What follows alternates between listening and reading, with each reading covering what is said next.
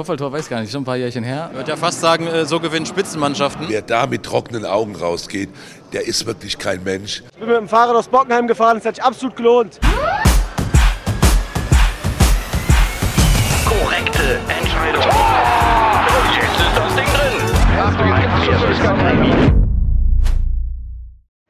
Den emotionalsten Moment gab es 20 Minuten vor dem Spiel. Abschied von Peter Fischer im letzten Heimspiel als Präsident von Eintracht Frankfurt. Und er wurde mit einem Sieg belohnt. 1 zu 0 gegen den ersten FSV Mainz 05. Und das lassen wir jetzt Revue passieren. In drüber gebabbelt der Spieltagsanalyse aus dem Deutsche Bankpark mit Lukas Dombrowski von der Sportbild und Julian Scharlau, der das Spiel bei Eintracht FM kommentiert hat. Lukas, ähm, es ist auch eine Qualität, so ein Spiel zu gewinnen, beziehungsweise einen Weg zu finden, so ein Spiel zu gewinnen, oder? Ich würde ja fast sagen, äh, so gewinnen Spitzenmannschaften. Äh, aber ich glaube, die Leistung äh, passt jetzt nicht unbedingt zur Spitzenmannschaft und so, allzu oft sollte man so jetzt nicht mehr spielen. Aber ein komischer Sieg ist ja nicht unverdient. Ich weiß nicht, wie ihr das seht, weil jetzt auch Mainz nicht äh, überlegen war. Also es ist ja nicht, dass man sagt, das wäre jetzt äh, unverdient. Aber so wie es dann gelaufen ist, so, so wenig wie eigentlich off, äh, offensiv zusammengelaufen ist, ähm, ja, nimmt man gerne mit, glaube ich. Erlösung Mario Götze in der 73. Minute. Ich glaube, ganz wichtig, dass wir jetzt zumindest die Punktausbeute wie in der Vorrunde haben gegen die beiden Gegner, oder? Was meinst du? Absolut. Und ich glaube, gerade nach dem ja dann doch schwierigen Nackenschlag, den man hin, hinnehmen musste gegen Darmstadt, war es jetzt auch für die Moral gut, dass man diese knappe Führung auch mal über die, oder die, über die Zeit gebracht hat. Und äh, man hat es schon auch gesehen. Also es war ein Geduldsspiel, aber die Jungs haben das angenommen und ähm, ja, haben dann so mit ein bisschen Glück und mit viel Geduld und Ruhe ähm, das dann doch verdient gemacht. Es war gerade so kein Abseits, dieses Tor von Mario Götze, wirklich eine Millimeterarbeit. Heute im Kader Witter Mai zurück vom Afrika Cup, Fares Shabi und Elias Kiri. Insgesamt jetzt auch mit unseren Neuzugängen. Was glaubst du, was perspektivisch dieser Mannschaft ähm, möglich ist, beziehungsweise was wir jetzt brauchen auch? Äh, also beim Blick auf die Tabelle äh, ist ja einiges möglich. Also jetzt gerade mit dem Sieg setzt man sich oben fest, so in den Top 6. Äh, das ist ja alles Europapokalgebiet. Das, das sieht ja echt gut aus. Und gerade heute, das hat ja gezeigt, was für eine Qualität da reinkommt. Sehr schwer, schwer getan erste Halbzeit. Wurde jetzt nicht viel besser, aber zumindest Shaibi war dann derjenige, der man eine Reingabe probiert hat, der man einen Schuss probiert hat. Der Mannschaft ist auch noch immer mehr zuzutrauen. Van de Beek, Kalajdzic, die Abläufe, das hakt eben alles noch, weil es mal wieder ein Umbruch ist. Ähm, aber da hat man jetzt ja ein paar Spiele Zeit, sich aneinander zu gewöhnen. Äh, und das braucht man auch nicht vor allen Dingen. Vor allen Dingen immer weiter Spiele, äh, sich weiter aneinander gewöhnen, weiter Abläufe reinbekommen äh, und dann ist dann noch viel mehr möglich als heute. Wie viel Freude für Mario Götze, der sich mit seinem ersten Saisontor, glaube ich, für eine ganz gute Leistung belohnt hat?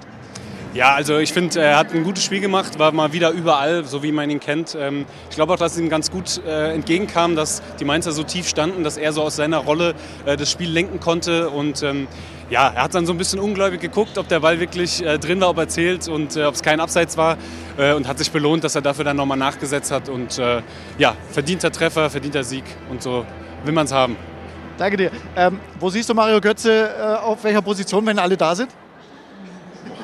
Schwierige Frage. Wird spannend. Ich glaube, ich weiß nicht, gar nicht, ob unten äh, auf der Trainerbank alle das schon so genau wissen bei den, bei den Spielern. Ich finde so in, der, in dieser, ja, so eine Art, was ist das, so ein Doppel-Sechs oder so, so ein bisschen neben dem, neben dem Sechser, das passt schon dazu. Also man sieht auch, wie viele Ballgewinne er heute auch mit dabei hat. Das, das ist ja so eine Qualität, die man ihm gar nicht zutraut, die immer mehr dazukommt. Ähm, und glaubt, dass vielleicht so, so die, die, die, Zehner oder mehrere Zehner, dass da vielleicht ein paar andere äh, inzwischen die Nase vorn haben. Aber gut, äh, ich glaube im Testspiel gegen Freiburg waren es ja auch mal so zwei äh, Zehner mit Van der Beek und ihm.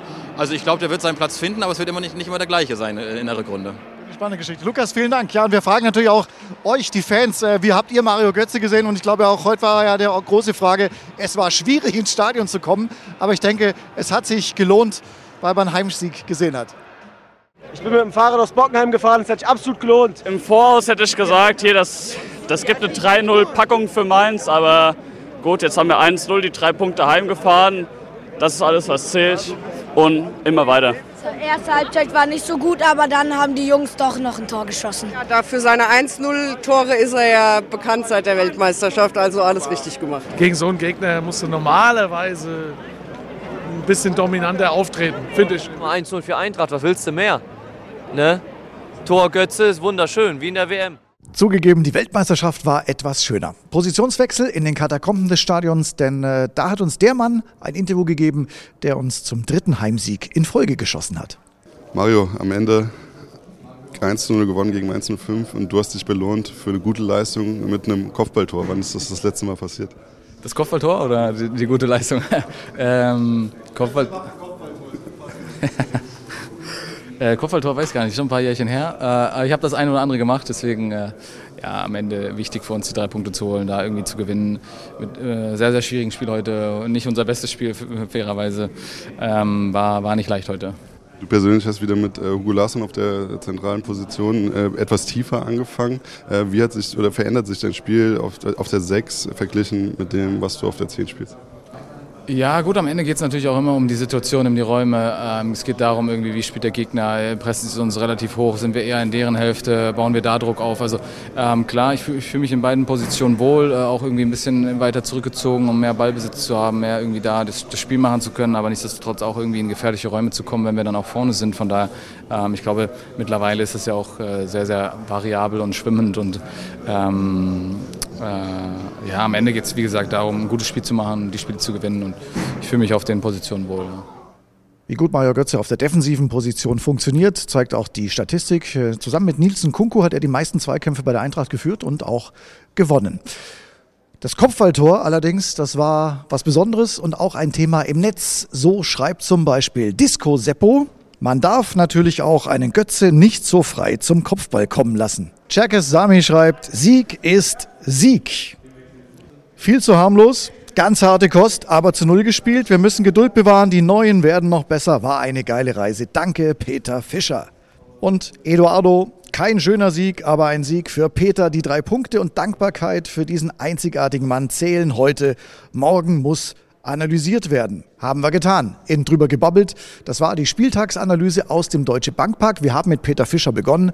Wir hören mit Peter Fischer auf. Dem Präsidenten gebühren die letzten Worte. Schönes Wochenende. Also ich glaube, wem das nicht nahe geht, 24 Jahre, also wer da mit trockenen Augen rausgeht, der ist wirklich kein Mensch. Ich habe mich wirklich versucht, so weit wie es geht, zu disziplinieren. Ich wusste das schon vorher, als ich da gestanden habe, merkte ich das. Ich weiß auch weder, was ich gesagt oder gemacht habe. Das sind dann einfach Dinge, die kommen aus dem Herz. Da gab es keinen Zettel und gar nichts, da gab es auch keine Idee. Äh, ja, da sind, die, da sind schon ein paar Tränen geflossen. Äh, dafür muss ich mich nicht schämen, will ich mich auch nicht schämen. Ich habe diesen Verein immer geliebt und liebe diesen Verein immer. Und wenn du diesen Verein in dieser Liebe in deiner Familie trägst, dann kannst du in so einem Moment einfach auch mal diese Emotionen zeigen. Korrekte Entscheidung.